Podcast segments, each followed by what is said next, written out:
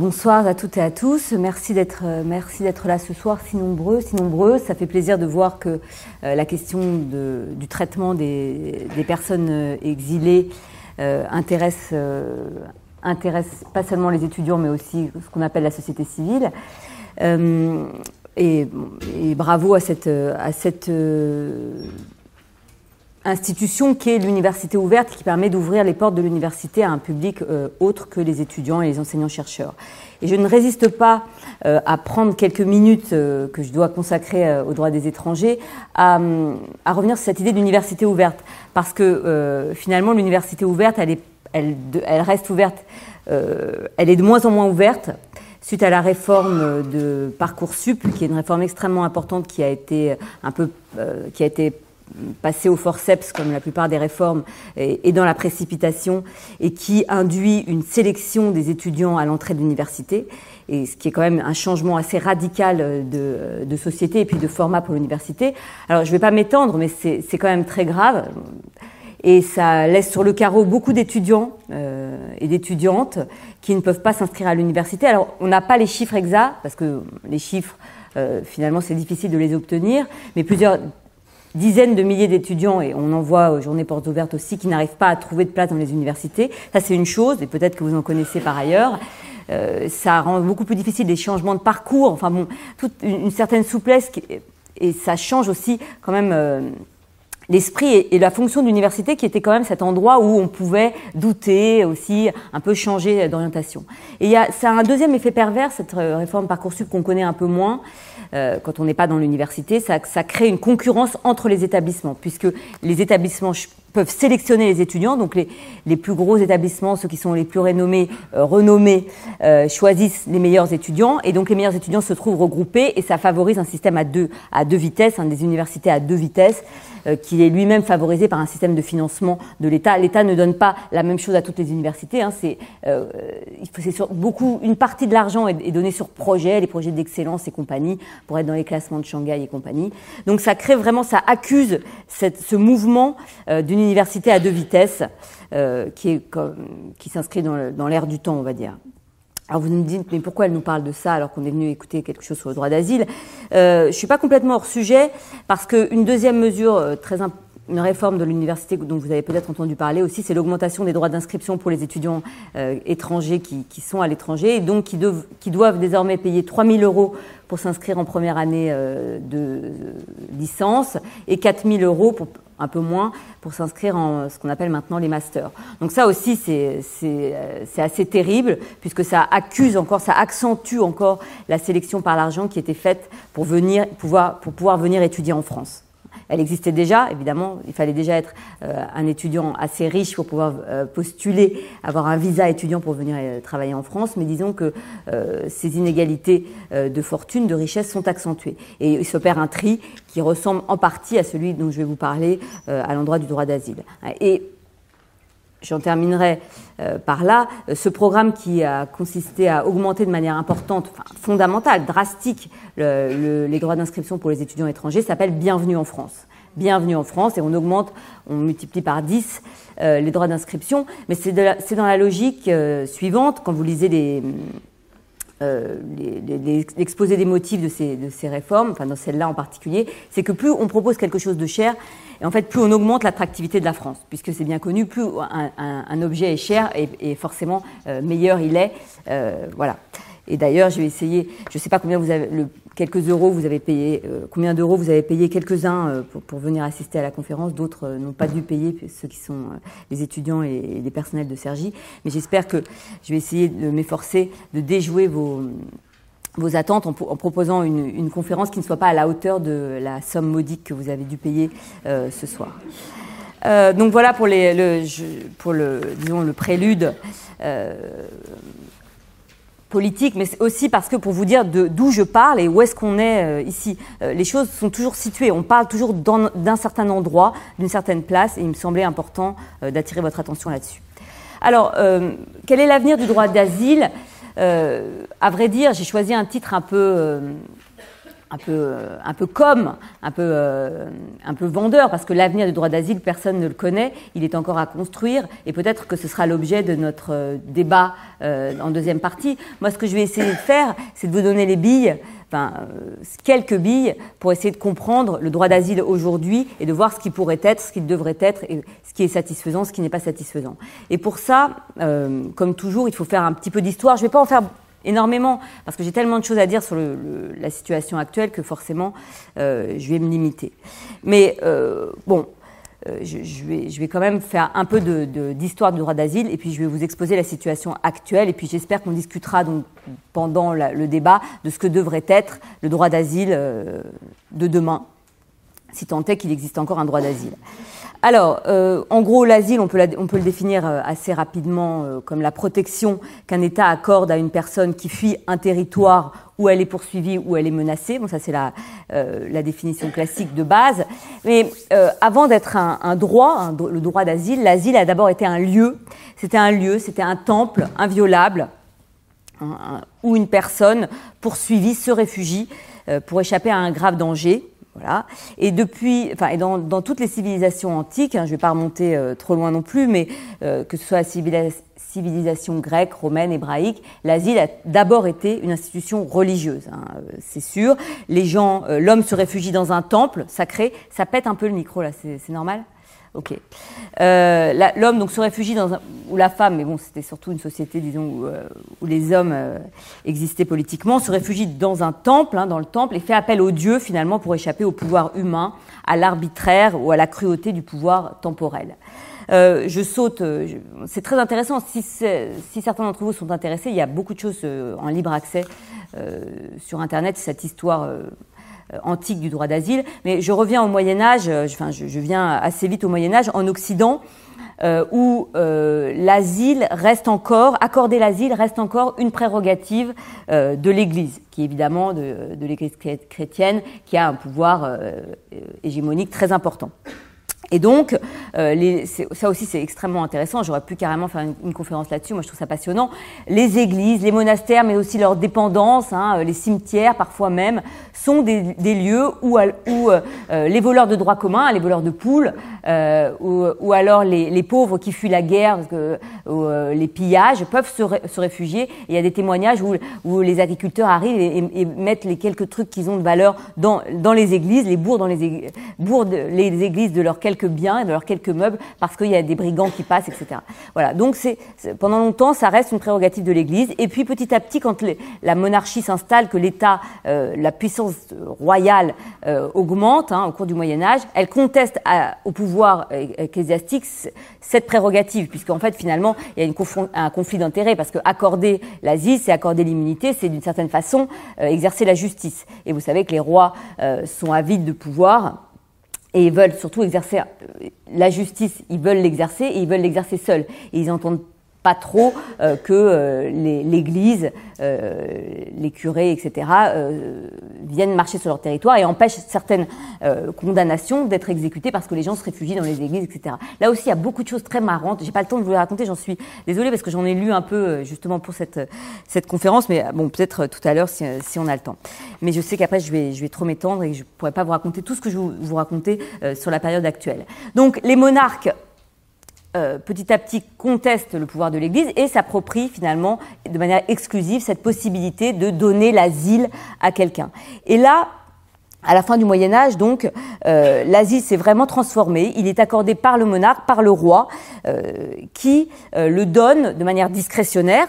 Donc ça devient quelque chose de politique, alors que l'Église, bon, accordait euh, un peu ses faveurs. Alors je dis pas que c'était pas politique, c'est forcément, j'ai envie de dire, tout est politique. Mais disons qu'il ne faisait pas le tri entre euh, entre les gens a priori. Euh, là, le monarque, il fait le tri et il fait selon son bon vouloir. Donc c'est vraiment devenu quelque chose de politique. Et il, le il donne l'asile à finalement aux ennemis de ses ennemis. Hein, voilà. Si je prends juste un exemple, euh, la, donc à la fin, euh, fin fin du Moyen Âge, donc après euh, la Révolution, euh, la Constitution montagnarde de 1793 dit le peuple français, qui est l'ami et l'allié naturel des peuples libres, on aura le temps d'en reparler, donne asile aux étrangers bannis de leur patrie pour la cause de la liberté. Il le refuse aux tyrans. Bon, alors c'est beau, etc. de fait, d'ailleurs, au, 19e, la, au 19e siècle, pardon, la France a accueilli un certain nombre de gens qui luttaient contre les monarchies absolues. voilà. Mais voilà, c'était, c'est l'ancêtre de l'asile moderne, hein, d'une certaine façon, euh, si on peut dire. Alors, qu'est-ce qui reste de cet asile euh, politique? Euh, Bon, on le verra ensemble. Pas grand-chose aujourd'hui. je vous rappelle quand même que Edward Snowden a demandé plusieurs fois l'asile à la France, hein, à François Hollande. Il l'a redemandé aussi à Emmanuel Macron, et il n'a eu que des fins de non-recevoir. et Julien Assange également, qui a longtemps eu l'asile diplomatique dans l'ambassade d'Équateur, et après l'asile politique euh, là-bas, à Londres, à l'ambassade d'Équateur à Londres, a finalement été livré euh, à la police euh, et à la justice anglaise.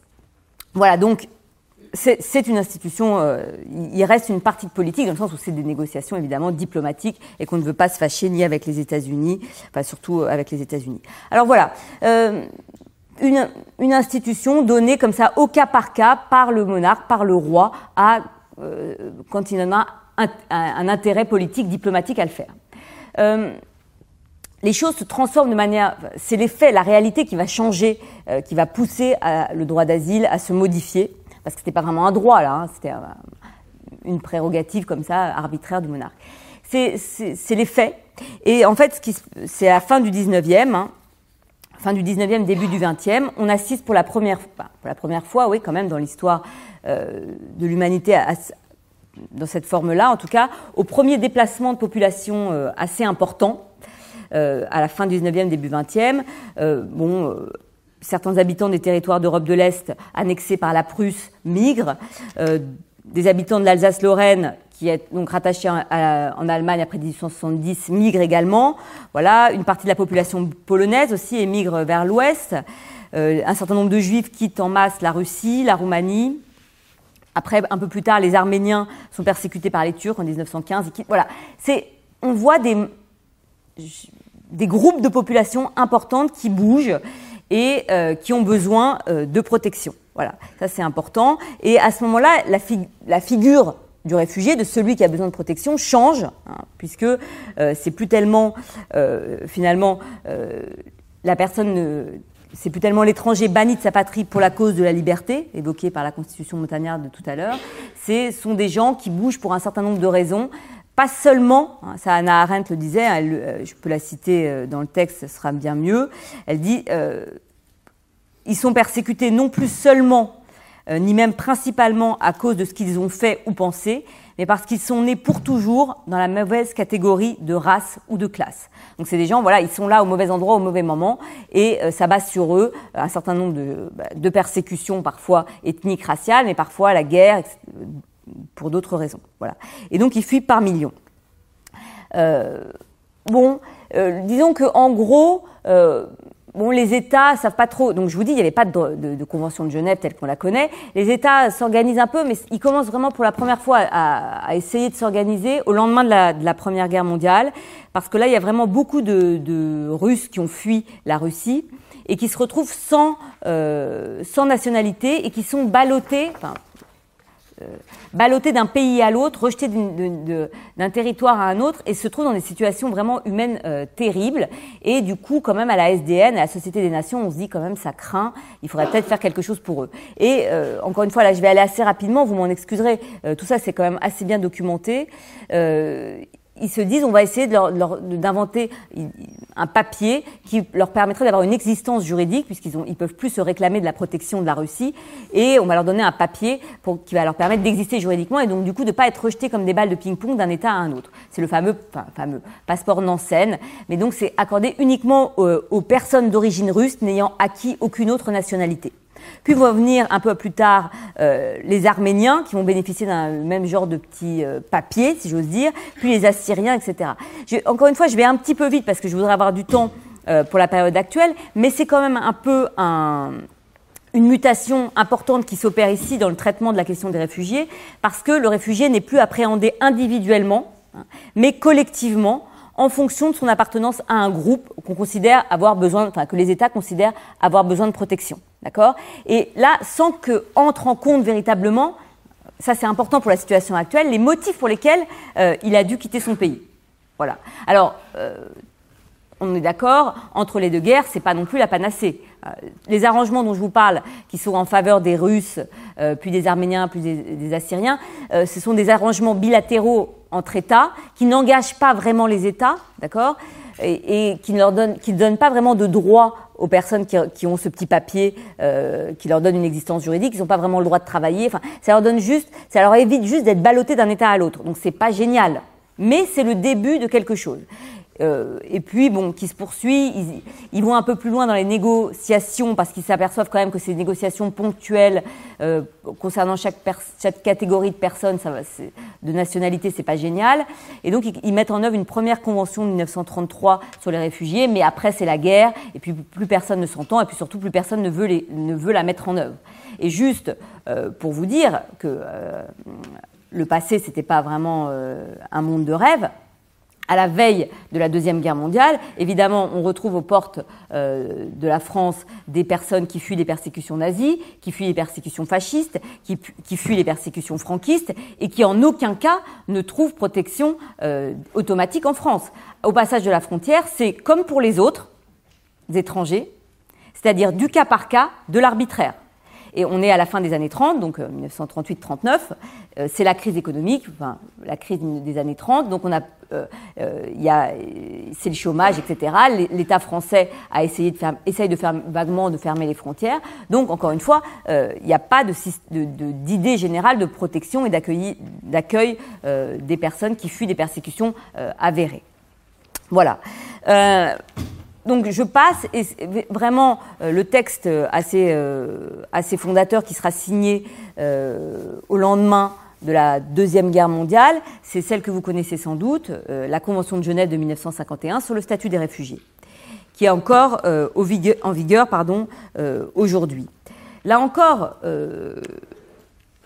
il faut il faut bien être au courant du fait que à ce moment-là, euh, les États et les gouvernants des États n'étaient pas euh, des philanthropes incroyables. En 1951, pour la négociation de cette, convention, ils se sont euh, arrachés les cheveux pendant un temps, enfin, pendant très longtemps sur la définition du réfugié.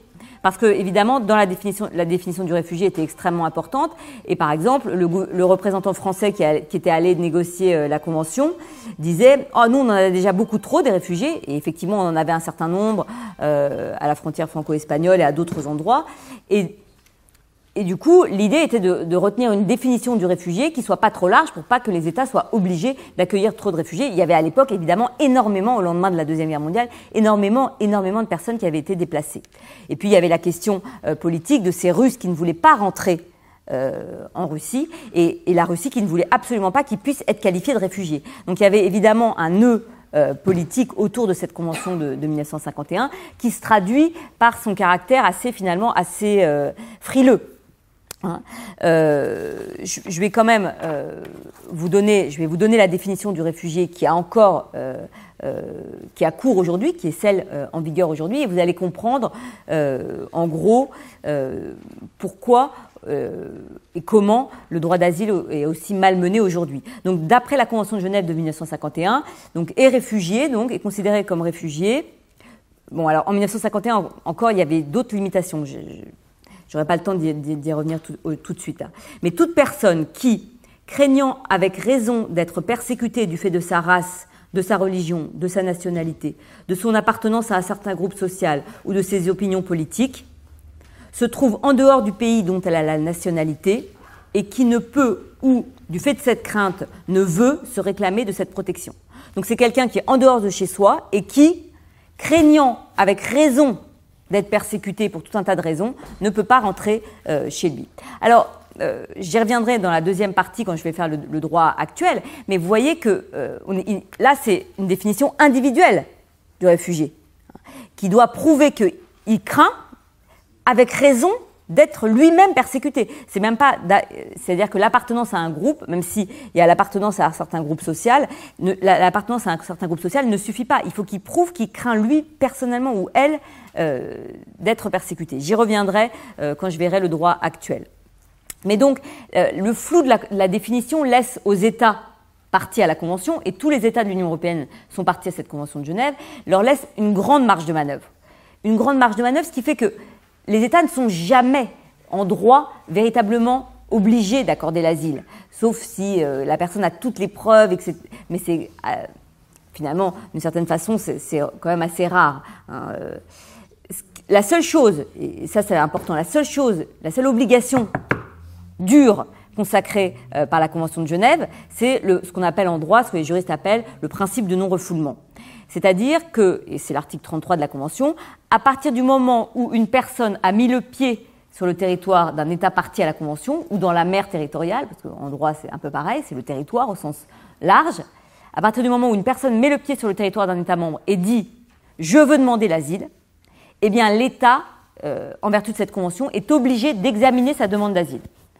Pourquoi? Parce que dans la Convention, il est interdit de refouler quelqu'un vers un territoire où il risque des traitements inhumains et dégradants, où il risque la mort. Ce qui fait que si quelqu'un arrive chez vous et dit je veux demander l'asile, avant de le refouler, avant de l'expulser, vous êtes tenu par la Convention de Genève d'examiner sa demande d'asile.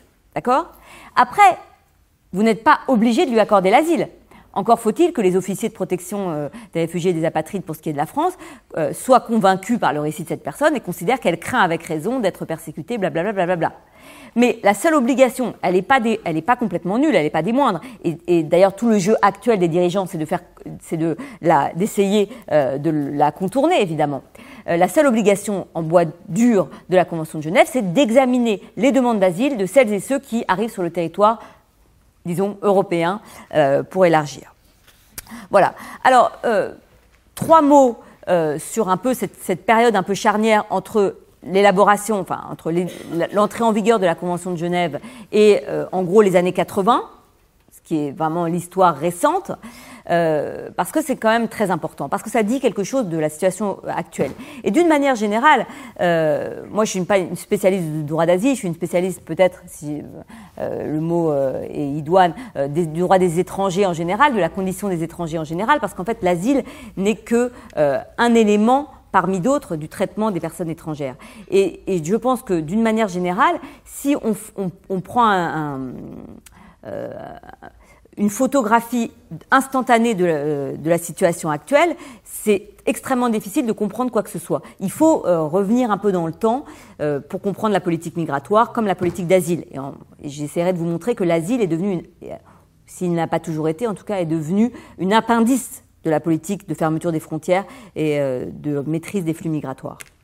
Donc, en gros, au lendemain de l'adoption de, la Convention de Genève, et ça Daniel Lechac et d'autres l'expliquent bien, c'est clair, c'est simple, il suffit en gros d'être polonais, d'être hongrois, euh, d'être tchécoslovaque pour obtenir automatiquement le statut de réfugié. Facile, hein Autrement dit, voilà, le seul fait d'être originaire d'un pays à l'époque sous domination communiste euh, dispense de faire la preuve des craintes individuelles euh, de persécution. Juste pour vous donner une image de ce qu'étaient les réfugiés au moment où, la convention a été adoptée. Donc en 1953, hein, l'OFPRA, l'Office français de protection des réfugiés et des apatrides, qui est qui n'est pas une juridiction, loin de là, qui est un, un établissement public chargé de faire le premier tri Hein, chargé de faire l'examen des demandes et de dire oui, toi tu mérites le statut, non, toi tu mérites pas le statut. Aujourd'hui, euh, je ne crois pas me tromper en me disant qu'à l'époque, en disant qu'à l'époque, il dépendait du ministère des Affaires étrangères, ce qui est assez intéressant. Aujourd'hui, l'OFPRA, enfin, depuis 2010-2011, l'OFPRA, comme la plupart des administrations qui touchent de près ou de loin le droit des étrangers, dépend du ministère de l'Intérieur. Ça, c'est aussi une caractéristique euh, incroyable. Tout ce qui concerne les étrangers euh, est concentré entre les mains du ministère de l'Intérieur. Leur santé, tout. Voilà. Et donc en, 1952, euh, grosso modo 52-53, euh, donc dans les premières années de création de, dans les premiers mois, pardon, les, les, les 7-8 premiers mois de création de l'OFPRA, on enregistre 6000 nouveaux réfugiés. Ok, c'est pas énorme, euh, dont 1700 Polonais, 1600 Espagnols, 700 et des brouettes russes, 614 Yougoslaves, 293, allez, 300 Tchécoslovaques, 215 Ukrainiens, 180 Roumains, etc. Voilà, donc c'est pour vous montrer euh, un peu la, photographie de qui est-ce qui demandait euh, l'asile à ce moment-là. Voilà, et tous obtiennent le statut. Alors, il faut voir que quand même à cette époque, hein, là on est en 1950, on est en plein euh, moment de la reconstruction, parce qu'après la guerre, ça repart doucement, hein, l'économie, c'est un peu quand même la, il faut se, remettre de, toutes ces émotions. Mais à partir des années 50, hein, début des années 50, on a besoin de main-d'œuvre, on a besoin de bras dans les usines, on a besoin de bras dans les mines, on a besoin de bras dans les champs, on a besoin de bras tout court. Et donc, euh, si vous voulez, euh, la France, l'État français ne contrôle absolument pas l'immigration en pratique. Même, elle, fait venir des immigrés, des Italiens notamment, mais pas que. L'idée, c'est vraiment que les étrangers sont bienvenus. D'accord? Donc, qui veut, vient, trouve du travail et après est régularisé sachant que la réglementation est assez, laisse une très large euh, marge de manœuvre à l'administration. D'accord? Et de fait, on le sait, il y a énormément de gens qui, à cette période, jusque dans les années 70, auraient pu être éligibles au statut de réfugié, auraient très bien pu faire une demande auprès de l'OFPRA pour être réfugiés, mais en fait, ils n'avaient pas envie. Il suffisait de venir, de trouver un boulot et d'obtenir une carte de séjour. Euh, au bout d'un moment, un an, deux ans, c'était pas facile. Hein on n'était pas forcément bien traité, j'ai pas dit ça. Mais au bout d'un an, deux ans, finalement, tu obtenais euh, une carte de séjour euh, si tu avais obtenu un emploi. Et, certains, un certain nombre d'entre eux l'ont dit, on en ont témoigné, on préférait, plutôt que d'aller raconter tout ce qu'ils avaient vécu, de revenir sur les périodes extrêmement difficiles, préféraient être comme des, euh, étrangers lambda, si je puis dire, et passer par la procédure classique de régularisation, qui était finalement la procédure normale hein, pour obtenir un titre de séjour. Voilà. Donc, pas de problème. Euh, les choses changent à nouveau au milieu des années 1970. Hein, c'est pas une surprise. Là, c'est plus la crise des années 30, c'est la crise des années 70, la crise pétrolière, euh, sous l'influence donc de, deux éléments essentiels. Donc, les choses changent euh, de manière assez importante. Il y, a deux facteurs qui se conjuguent. La crise pétrolière du début des années 70 qui va commencer à faire naître le chômage, hein, et puis L'augmentation aussi, à partir de la fin des années 80, euh, l'augmentation de manière assez importante des, gens qui euh, viennent en Europe pour demander euh, une protection. À nouveau, on se retrouve là, dans cette période-là des années 80, de, la fin des années 80, avec euh, un certain nombre, euh, un groupe, des groupes importants de personnes qui prennent la route de l'exil. Alors parce qu'il y a un certain nombre de dictatures qui s'installent en Amérique latine, parce qu'il y a un certain nombre de guerres civiles qui se déclarent dans la Corne de l'Afrique, parce que bon, il y a l'invasion de l'Afghanistan par la Russie. Enfin, il y a un certain nombre de choses qui font euh, puis après il y, aura il y aura la Yougoslavie, qui font que des gens prennent la route et euh, sont, obligés, sont contraintes de quitter leur pays. Donc là, on se trouve euh, face à deux éléments. D'un côté, ça devient la crise économique en Europe et le début, euh, ben, les, milieu des années 70, les dirigeants français disent ah on arrête l'immigration de travail.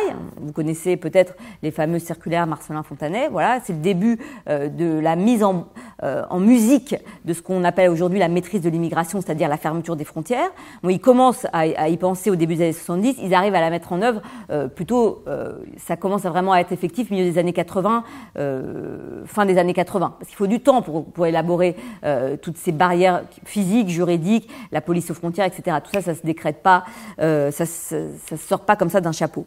Mais euh, j'attire votre attention sur le fait qu'avec le même texte, c'est-à-dire la Convention de Genève, les taux de reconnaissance du statut de réfugié, là, vont complètement changer. Je vous le dis, dans les années 70, alors j'ai des chiffres, je les ai notés parce que je suis pas très, je suis un peu fâchée avec les chiffres parce que les chiffres, je pense qu'on peut leur faire dire à peu près tout et n'importe quoi. D'ailleurs, la France a été épinglée euh, par l'Union européenne parce qu'elle avait un peu bidouillé ses chiffres de l'asile, elle n'avait pas donné les bons chiffres. c'est extrêmement compliqué d'avoir des chiffres fiables.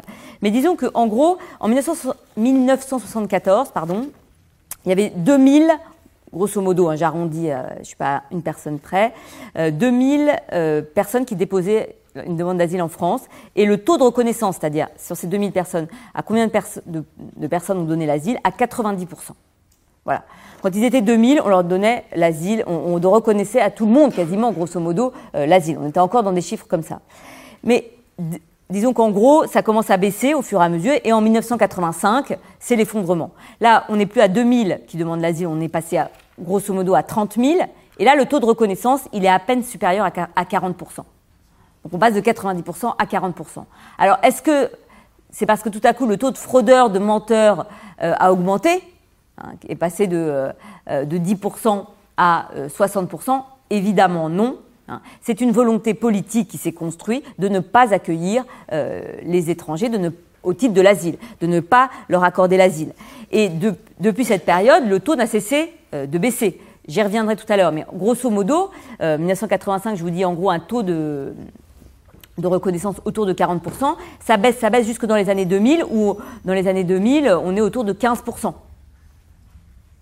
Et jusqu'à 2015, c'est-à-dire la guerre en Syrie et l'arrivée euh, d'un certain nombre de, Syriens, entre 2000 et 2015, on reste en France, en tout cas, autour de 15%. Seulement 15% des gens voient, euh, des demandeurs d'asile voient leur demande accueillie favorablement par l'État français. Voilà, je, reviendrai après sur les effets de la prétendue crise migratoire. Mais euh, voilà, donc c'est parce que c'est l'effet conjugué de plusieurs choses. Le nombre de demandeurs d'asile augmente, et donc, en plus, ils ne viennent plus, ils ne sont plus blancs, ils sont plus catholiques comme c'était le cas avant. Hein. Mais euh, à l'exception de, ceux qui viennent de l'ex-Yougoslavie, ils viennent plutôt des pays pauvres, ils viennent plutôt d'Afrique, où euh, les motifs de départ se mélangent un peu plus. Hein. on quitte une dictature, mais aussi une guerre, aussi la famine, etc. Et puis les gens nous, ressemblent moins. Ils, sont, ils ont la peau beaucoup plus noire, hein, et, euh, et puis ils sont pas, euh, ils, ils répondent pas à l'image euh, du bon réfugié que se fait la haute administration française. Voilà, donc parce qu'il y a un racisme qu'il a toujours eu, hein, qui date de, qui s'est construit au fil de, l'époque coloniale et autres, de la haute administration française. Bon, mais un racisme bon hein, rassurez-vous. Euh, alors, donc le taux de reconnaissance, euh, voilà, dans ce que je voulais dire, c'est à partir du moment où, il y a la politique migratoire qui se, qui se met en place, la politique de fermeture des frontières, les gens qui demandent l'asile, les demandeurs d'asile, sont soupçonnés de vouloir euh, utiliser les critères de la Convention de Genève pour venir, alors que les autres, puisque les autres portes se, sont, se fermées. Je vous disais tout à l'heure que jusque dans les années 70, où il n'y avait pas de contrôle migratoire, les gens venaient, et puis après tout, n'avaient pas forcément envie de raconter leur misère, leur vie, et puis euh, obtenir un titre de séjour euh, via la voie, j'ai envie de dire classique. Hein. Ça, ça n'était plus du tout possible, et du coup, les gens, enfin, l'administration s'est dit voilà euh, et, a, essayé de faire, de faire passer euh, comme doctrine que le demandeur d'asile est un fraudeur. Et d'ailleurs aujourd'hui le demandeur d'asile est un fraudeur en puissance. Hein. Euh, c'est complètement clair. C'est la culture de, des agents de protection de l'OFPRA. Voilà. alors j'avance parce que j'ai évidemment j'ai pas suivi tout ce que je voulais vous dire. alors, disons que, pour en venir à la période actuelle, euh, un grand changement a été euh, bah, s'est produit avec la guerre en Syrie. Parce que euh, la guerre en Syrie a mis sur la, route hein, évidemment beaucoup de réfugiés, dont il était extrêmement difficile de dire qu'ils étaient des réfugiés économiques, puisque avant, depuis les années 2000, on nous sermonne le même truc. Euh, oui, bah, vous comprenez, la France est une terre d'accueil, alors là vraiment, euh, évidemment, la patrie des droits de l'homme et, compagnie, mais on peut pas accueillir toute la misère du monde. Hein. Alors donc, euh, autant on va très très bien accueillir les bons réfugiés, ceux qui répondent à la définition de la Convention de Genève. Hein. En, en, revanche, les migrants économiques, là, c'est pas possible. Donc c'est contre cette distinction euh, que euh, moi j'aimerais attirer euh, votre attention. Parce que quand les réfugiés syriens ont été mis sur la route, là ça, a posé un petit problème. Cela dit, cette, cette idée de crise migratoire avait déjà eu cours dans les années 90. Dans les années 90, les structures de l'asile en France avait déjà été euh, débordé. Évidemment, on a créé un système où c'est un examen individuel de chaque situation euh, qui est nécessaire. Donc quand vous avez des milliers de personnes qui arrivent, je ne parle pas de, euh, de, vagues migratoires qui vont nous envahir, je parle de milliers de personnes. Eh bien, les structures en place pour 1000, 2000 personnes ne répondent plus et sont engorgées. Et c'est hyper classique de dire ah bah c'est engorgé, c'est la crise, c'est la catastrophe, on peut plus rien faire. D'ailleurs à l'université c'était un peu pareil. Je vous parle de parcours sup, enfin, dans le même type de fonctionnement, c'est pas comparable, mais c'est le même type de fonctionnement. Il n'y a plus de place à l'université, donc à un moment donné ils ont fait un système de tirage au sort parce qu'il n'y avait plus assez de place. Et après ils ont fait parcours sup, ils ont dit bah ouais mais c'est quand même mieux que le tirage au sort. Bon, voilà. Non, mais ce que je veux dire, c'est que c'est facile de laisser des institutions inadaptées euh, à, aux besoins et pour dire après, bah ouais, ça marche plus, donc il faut réformer évidemment à la baisse. Euh, alors cette, cette euh, moi, enfin, je voudrais vous, vous dire pourquoi, à mon avis, c'est vraiment une thèse qui a été inventée, celle de la crise migratoire. Enfin, inventée, faut pas exagérer, c'est pas non plus hyper intelligent, hyper compliqué, mais il s'est agi pour eux de dire, euh, puisqu'ils ne voulaient toujours pas, pas plus accueillir les Syriens qu'avant les Soudanais ou les Érythréens, ils ne veulent pas accueillir les étrangers pauvres. Voilà, c'est clair, c'est net. Et sauf qu'ils sont embourbés avec leur convention de Genève qui leur colle au, doigt, la convention européenne des droits de l'homme et tout un tas de textes juridiques. Donc ils se sont dit, ah, il y a beaucoup de gens qui arrivent, c'est la crise. Ils ont inventé ça, c'est la crise migratoire. Et ils ont laissé, pareil, en, place telles quelles les structures euh, déjà qui étaient déjà euh, engorgés, et nous ont dit voilà, c'est la crise, c'est la crise du logement pour les demandeurs d'asile. Vous avez qu'à voir. Je ne sais pas si vous habitez en région parisienne, les gens euh, dorment sur le péri, dans des campements, etc. Euh, et j'en parlerai tout à l'heure de, de l'inaccès à la, à, la, procédure d'asile. Mais d'abord, qu'est-ce qu'ils ont fait? La, donc ils ont dit ah oui, c'est la crise, c'est la crise migratoire. Ils, ont essayé de tuer dans l'œuf euh, la Convention de Genève de, différentes manières. Et la première de ces manières, c'est d'empêcher les gens d'arriver sur le territoire. Parce que je vous ai dit tout à l'heure que la seule, chose à laquelle la Convention de Genève oblige, c'est une fois que la personne est sur le territoire, tu dois examiner sa demande. D'accord? Tu peux la rejeter, mais il faut que tu fasses semblant de l'examiner. D'ailleurs, même en vertu du droit européen, il faut pendant ce temps-là que, en pratique, en théorie, que tu l'héberges, que tu lui donnes une allocation d'attente, etc. Donc il y a tout un tas de droits que tu es censé accorder à la personne qui demande l'asile et que tu n'as surtout vraiment pas du tout envie de lui accorder. D'ailleurs, que tu lui accordes pas. Je veux dire, en France, un, moins en gros, moins d'un demandeur d'asile sur deux est logé en CADA, c'est-à-dire en centre d'accueil pour les demandeurs d'asile. Enfin, euh, qu'est-ce que je raconte? Moins d'un demandeur d'asile sur deux est logé dans une structure, parce qu'à côté des CADA qui ont été créés dans les années 70 pour les Chiliens, il y a toute une structure de sous-structures de CADA euh, low cost, qui, qui, une myriade de, trucs qui ont été créés, et même avec tous ces dispositifs euh, dérogatoires, l'État français n'héberge que la moitié, en gros, des demandeurs d'asile. Je referme la parenthèse. Donc l'idée, c'est vraiment d'abord aussi, euh, chronologiquement, c'est de les empêcher d'arriver alors pour ça, il y a pas mal de, méthodes. Euh, la première méthode, qui s'est élaborée euh, dans le cadre de l'Union européenne avec ce système Schengen, c'est celle des visas. C'est-à-dire, euh, ça, date à peu près grosso modo du milieu des années 80, 80-90. On s'est dit, voilà, maintenant pour, pour pénétrer en, en Europe, hein, sur le territoire de l'Union européenne, nous, on va faire disparaître les contrôles aux frontières intérieures. En revanche, on va faire une frontière unique. Et pour pénétrer dans cet espace de libre circulation européen, il va falloir obtenir en amont Hein, dans les consulats euh, européens euh, des États étrangers, un visa, c'est-à-dire une autorisation de pénétrer sur le territoire européen, et euh, une des conditions majeures pour obtenir ce fameux sésame pour entrer en Europe, c'est de ne pas constituer un risque migratoire, c'est-à-dire d'être suffisamment riche, c'est-à-dire de pouvoir prouver que que tu vas, que as des revenus pour, pour, vivre en Europe pendant trois mois, que tu as un billet d'avion aller-retour, etc. Tu peux pas demander un visa pour demander l'asile. Non, ça c'est pas possible, c'est pas prévu dans le truc. Éventuellement, tu peux essayer de demander un visa pour venir voir ton frère, et puis rester après pour essayer de demander l'asile, mais encore faut-il que tu aies l'argent pour euh, que tu puisses justifier d'un certificat d'hébergement, d'une assurance sociale euh, à hauteur de, je crois, de 30 000 euros, etc. Donc c'est déjà réservé à une élite de pouvoir pénétrer en France, de pouvoir venir aux obsèques euh, de, sa mère, de son frère, tout ça c'est réservé à une élite. Nous, on prend, enfin pas moi, mais euh, un certain nombre de, enfin les Européens peuvent aller pour 50 euros euh, se dorer la pilule euh, au Maroc ou se changer les idées, voilà, dans un pays tout frais compris.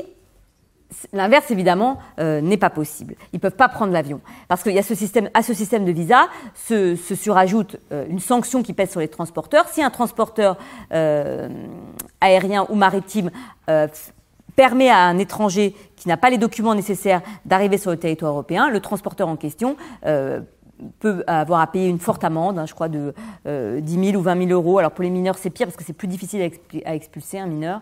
Mais bon, en fait, une, lourde sanction pécuniaire et c'est lui qui devra même prendre en charge euh, le retour de la personne. Ce qui fait que les contrôles, ils se font en amont. C'est au consulat, par exemple, de, de, de France à Casablanca qu'on examine si euh, monsieur un tel ou madame un tel peut avoir le visa qui va le, euh, pour pouvoir monter dans l'avion pour venir en France. Et un deuxième contrôle va s'opérer au moment où il monte dans l'avion et si jamais euh, euh, l'agent de sécurité de la compagnie aérienne trouve que le visa est un peu bizarre, il va lui dire bah non votre visa il est peut-être un peu bizarre, le tampon est bizarre, je sais pas, j'ai un doute. Eh bien, euh, il, est possible que la personne ne puisse pas monter dans l'avion parce que les compagnies aériennes et les compagnies maritimes aussi exercent leur contrôle. Autre chose qu'ils essayent de faire, c'est une délocalisation de la protection. C'est-à-dire que les États européens, la France, l'Union européenne aussi, le, et puis d'une manière générale dans le cadre de l'Organisation des Nations Unies, les États riches euh, financent des camps de réfugiés à l'extérieur. Par exemple, on finance beaucoup de camps de réfugiés au Liban, mais aussi en Turquie. Ça, c'est une chose. Euh, alors aussi, dans le, je vais un peu dans crescendo dans le cynisme d'une certaine façon. Au début des années 2000, euh, la Commission européenne, enfin les, instances européennes se sont dit ah quand même, tous ces gens qui veulent demander, qui veulent venir en, Europe pour demander l'asile, c'est ennuyeux parce qu'après il faut examiner leur demande d'asile. Et puis même quand, j'y reviendrai, mais même quand on a examiné leur demande d'asile et même quand on les a rejetés, c'est difficile de s'en débarrasser. Hein, euh, parce qu'il faut les expulser, ça coûte cher, euh, voilà, il faut les enfermer, les ligoter, etc. Bon, c'est pénible. Donc on s'est dit, euh, pourquoi ne pas créer les conditions d'un examen de la demande d'asile dans les pays euh, limitrophes. Pourquoi finalement euh, ne pas créer euh, des, centres d'examen des demandes d'asile au pourtour de l'Europe? Alors c'était Tony Blair aussi notamment qui avait relancé l'idée, et c'est ce que j'appelle les fameux programmes de protection régionale. C'est toujours des mots assez, tout ça, ça, est très très très beau, imaginé par la Commission après. Et l'idée c'est d'assurer une protection au plus près des régions d'origine, euh, voilà, et donc on finance de, financer finalement euh, des États euh, proches où il y aurait des centres d'examen de demande d'asile. Hein. Et voilà, là encore, il s'agirait de maintenir les demandeurs d'asile à distance et comme ça, si vous voulez, les faux demandeurs d'asile, on peut les détecter directement là-bas et ils viennent pas pour rien.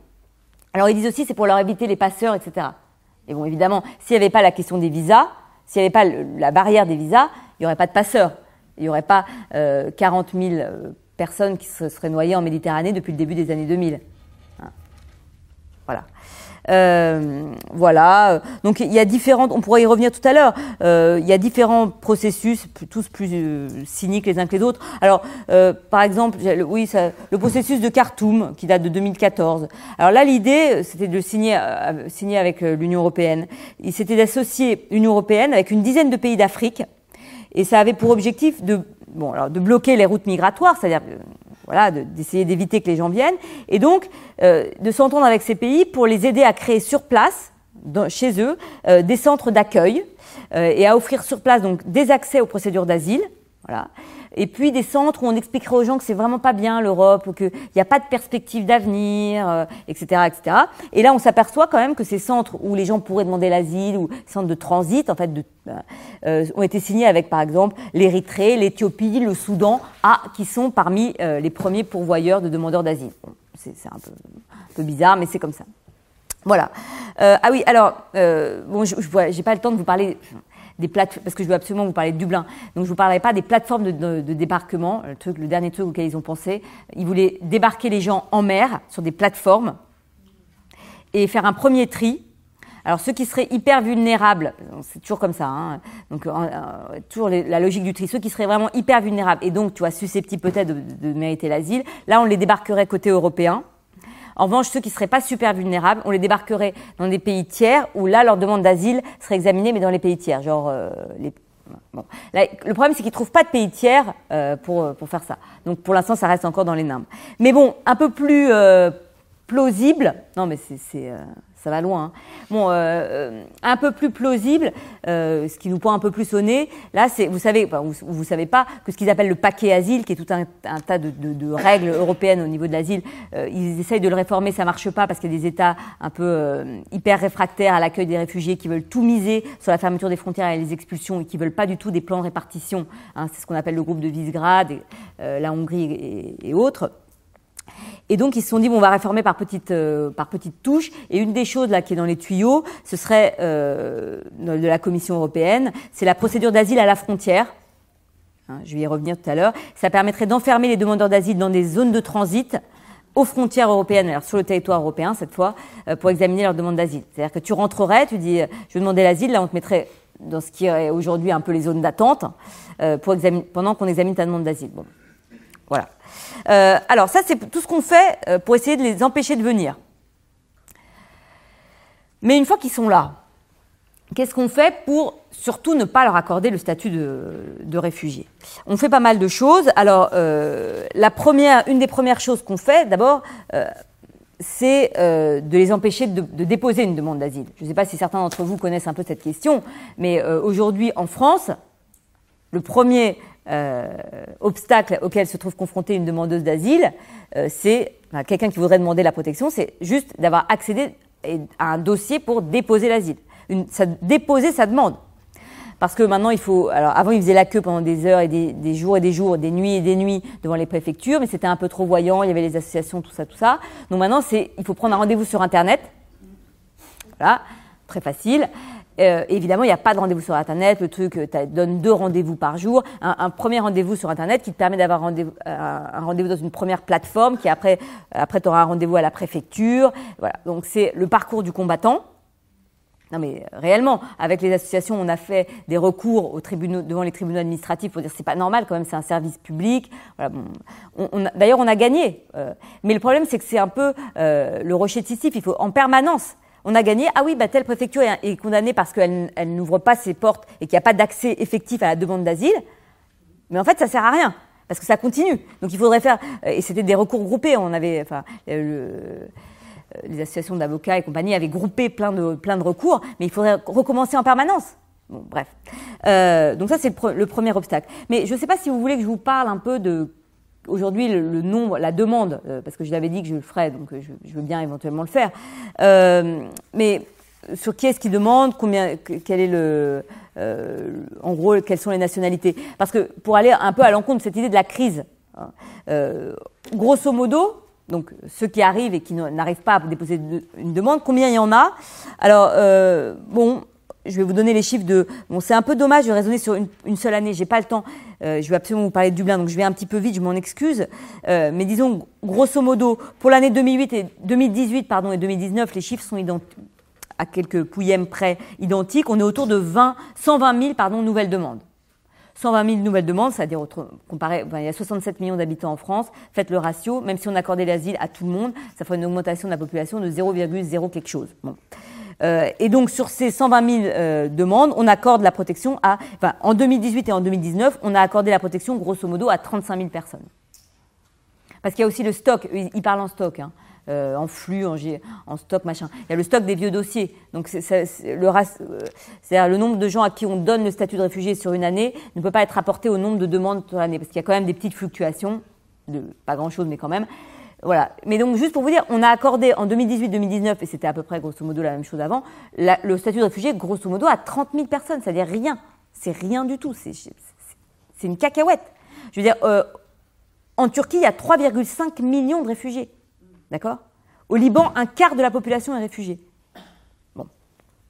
Voilà. Et grosso modo, quelles sont les nationalités Pour que vous ayez une idée quand même de quoi on parle, euh, sur ces 120 000 personnes, euh, et c'est stable entre 2018 et 2019, la première nationalité euh, représentée, ce sont les Afghans, qui est à peu près 10 000, 10 000 Afghans. Après vient l'Albanie, après 8 000 Albanais à peu près, après la Géorgie, puis ensuite la Guinée, le Bangladesh, euh, la Guinée, 6 000 personnes, par exemple, le Soudan, 4 000 personnes, la Syrie, 3 000 personnes. Voilà. Et euh, à peu près, le taux de protection aujourd'hui euh, tourne autour de 30. Bon, en 2019, il était autour de alors 24% quand tu devant l'OFPRA, devant l'Office de protection des réfugiés et des apatrides. Donc, c'est-à-dire que l'OFPRA n'accorde la protection que à 24% des gens. Ça veut dire que les officiers de protection de, de machin chose là considèrent que 75% des gens qui viennent devant eux sont des menteurs et des menteuses. Voilà. Euh, je, vais, je vais y revenir. Ben, je vais y venir tout de suite parce que euh, un des moyens, euh, et je, m'accorde encore 7 minutes. Vous m'accordez 7 minutes? Ce qui ferait que je serai à peu près dans l'heure indiquée. vous vous souvenez tout à l'heure de, de, la définition du réfugié? Elle est extrêmement vague, extrêmement floue. Donc il faut convaincre l'officier de protection que tu crains, avec raison, d'être persécuté. Mais je peux vous le dire, et ça je l'ai mis dans la bibliographie, euh, il y a une, ancienne officier euh, de l'OFPRA qui a parlé, et ça s'appelle Pourquoi il ne faut pas croire, ou il faut connaître la doctrine de l'OFPRA, ou je sais pas quoi, qui explique très bien, elle l'explique, euh, en fait, soit, si, ton récit est trop circonstancié, trop précis, trop clair, on te dit, ah tu l'as acheté, parce qu'il y a des gens qui vendent des récits, hein, qui rentrent bien dans les clous de la Convention de Genève, voilà. Mais si par contre c'est trop évasif, un peu trop euh, euh, comme ça rêveur, on te dit ah oui mais les faits ne sont pas circonstanciés, ton récit n'est pas assez circonstancié, c'est pas assez précis et on peut pas te croire.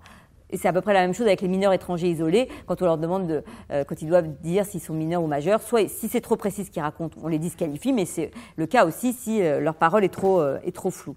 Donc il y, y a vraiment une logique de la suspicion qui est qui est à l'œuvre. Il y a aussi une logique imparable de la multiplication des procédures vouées à l'échec. Parce qu'il y a deux procédures, une procédure dite normale, une procédure accélérée, et tout est fait pour que tu sois dans la procédure accélérée. Procédure accélérée, c'est-à-dire que l'OFPRA a 15 jours pour traiter ta demande. Donc 15 à partir du moment où tu déposes ta demande. Tu arrives, tu déposes ta demande, 15 jours, tu dois faire l'entretien avec l'officier qui doit lui examiner ton truc. Donc autant dire que si tu as besoin de ramener des papiers, des attestations, des machins, c'est fini. Donc 15 jours en gros pour te rejeter. Et après, si tu vas devant la Cour nationale de droit d'asile, c'est à juge unique. Et encore une fois, sauf si tu n'es pas jeté au tri euh, des dossiers.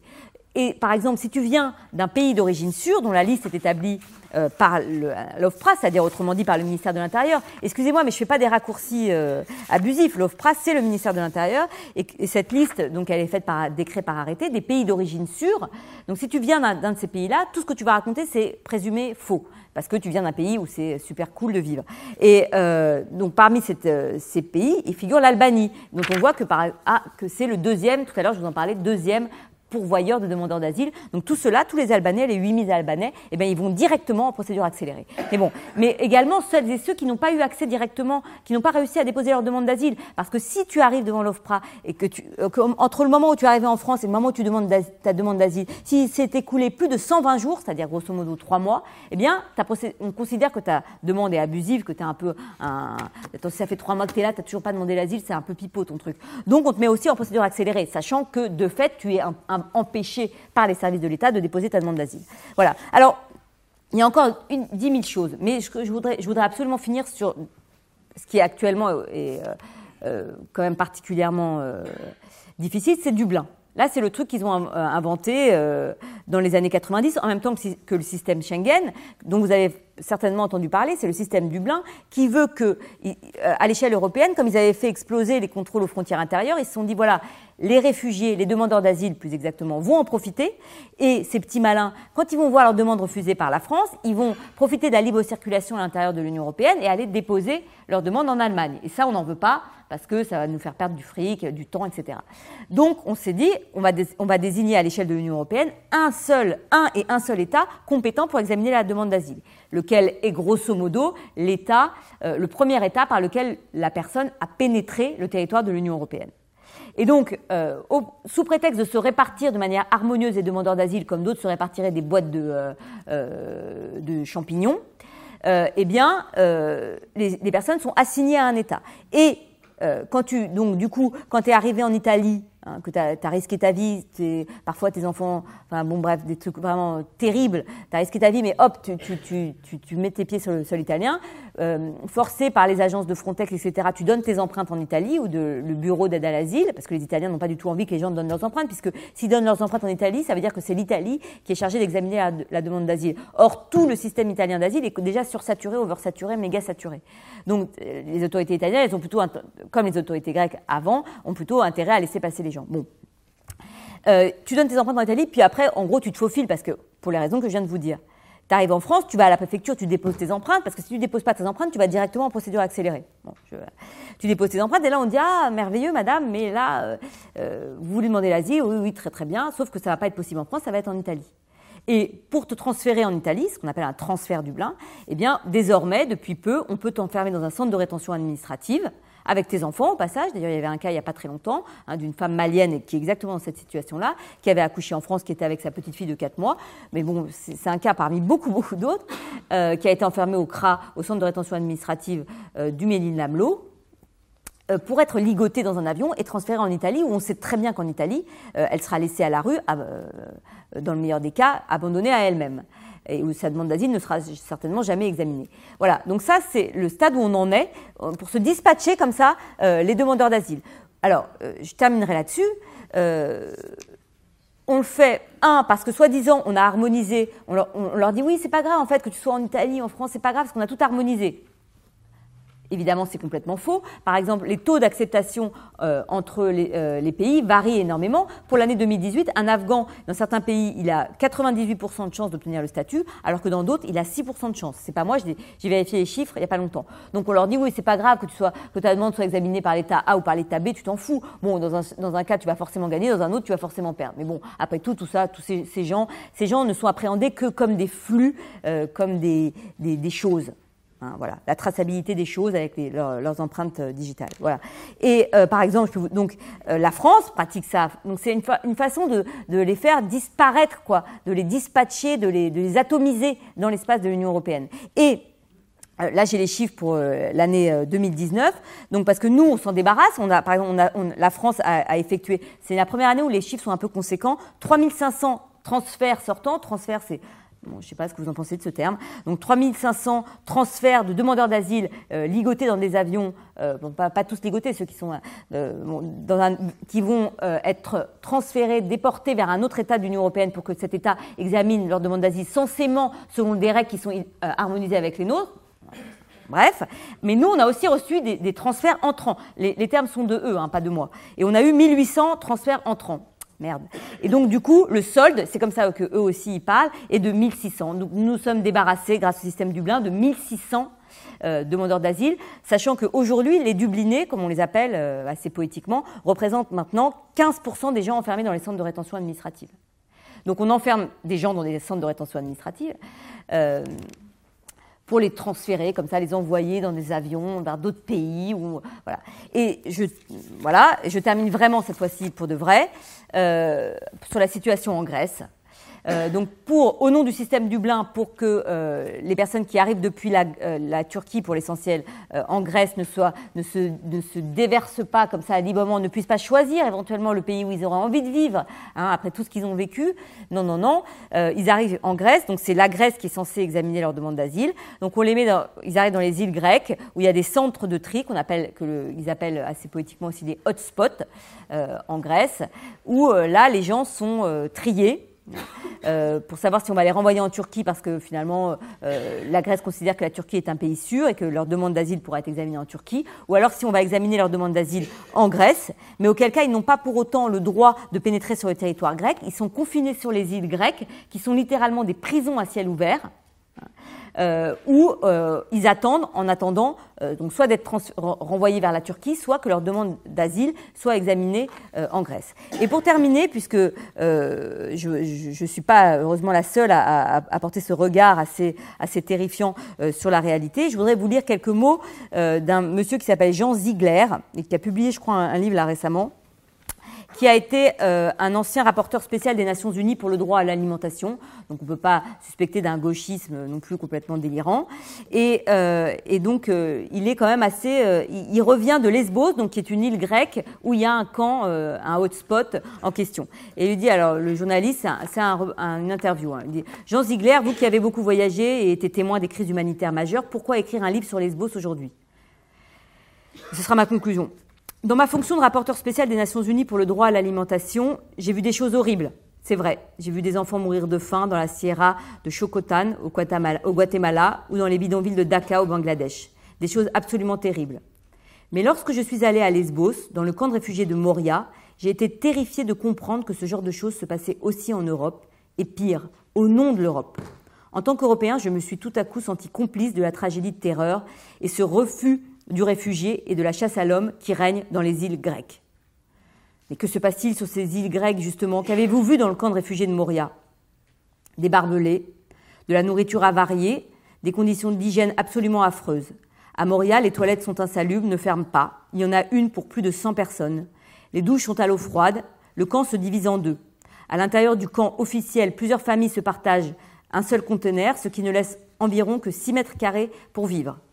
À l'extérieur, ce que les officiels appellent politiquement l'olivret, c'est un bidonville. À l'image de ceux de Manille ou de Dhaka, les enfants jouent dans des immondices entre les serpents et les rats, et lorsqu'il neige, les toiles s'effondrent. Ces camps de réfugiés qu'on appelle les hotspots sont de véritables camps de concentration. Les suicides s'y multiplient, les enfants s'automutilent. C'est le seul endroit dans le monde entier où Médecins sans frontières a une mission spécifiquement pédopsychiatrique pour essayer de détourner la volonté de suicide des enfants et des adolescents. Mais pourquoi donc ces camps ne ferment-ils pas? L'Europe crée ces conditions dans un seul but, décourager les réfugiés de quitter leur enfer. Les hotspots sont donc un repoussoir. Mais c'est complètement inefficace, parce que si vous vivez sous les bombes à Idlib ou dans les attentats quotidiens de Kaboul, vous partez de toute façon, quelles que soient les nouvelles qui vous viennent de Moria. D'ailleurs, les gens continuent d'arriver par centaines de Lesbos. Vous parlez beaucoup de responsabilité personnelle. Comme nous, simples citoyens, sommes-nous responsables de ce qui arrive aujourd'hui aux réfugiés de Moria? Bon, après, Notre responsabilité est totale. Nous, refoulons les réfugiés vers l'enfer auquel ils ont essayé d'échapper avec une stratégie de la terreur. Nous créons de véritables camps de concentration avec des conditions totalement inhumaines.